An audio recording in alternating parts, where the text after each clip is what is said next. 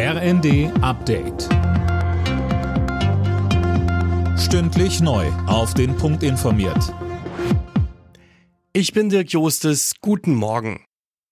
Boris Pistorius startet heute als neuer Verteidigungsminister. Gisa Weber, es geht gleich Schlag auf Schlag. Das kann man wohl sagen. Nachdem er seine Ernennungsurkunde von Bundespräsident Steinmeier bekommen hat, geht es in den Bundestag.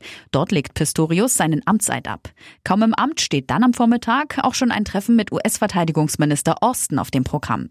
Und morgen treffen sich die westlichen Verbündeten auf der US-Luftwaffenbasis Rammstein. Es geht um weitere Waffenlieferungen an die Ukraine. Bei der Frage nach Kampfpanzerlieferungen an die Ukraine deutet sich im Kanzleramt Bewegung an. Wie die Süddeutsche berichtet, ist Bundeskanzler Scholz nun doch dazu bereit. Aber nur wenn auch die USA Kampfpanzer liefern. Das lehnt Washington bisher ab.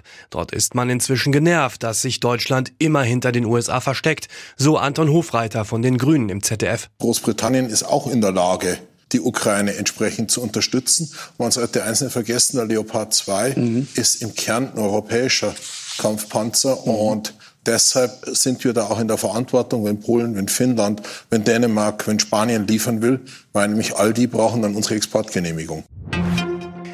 Die Bundesregierung kommt bei der Vorbereitung des 49-Euro-Tickets nur schleppend voran. Das hat das Verkehrsministerium auf Anfrage der Union eingeräumt, berichtet die Rheinische Post. Demnach laufen immer noch Abstimmungsgespräche zwischen allen Beteiligten und da gebe es noch eine Reihe offener Punkte. Das Bundesarbeitsgericht hat die Rechte von Teilzeitbeschäftigten gestärkt, wenn sie die gleiche Qualifikation wie Vollzeitbeschäftigte Kollegen haben und den gleichen Job erledigen, haben sie Anspruch auf den gleichen Stundenlohn. Der Kläger hat nun Anspruch auf eine Nachzahlung. Die deutschen Handballer treffen zum Start in die Hauptrunde bei der WM heute Abend auf Argentinien. Anwurf ist 18 Uhr.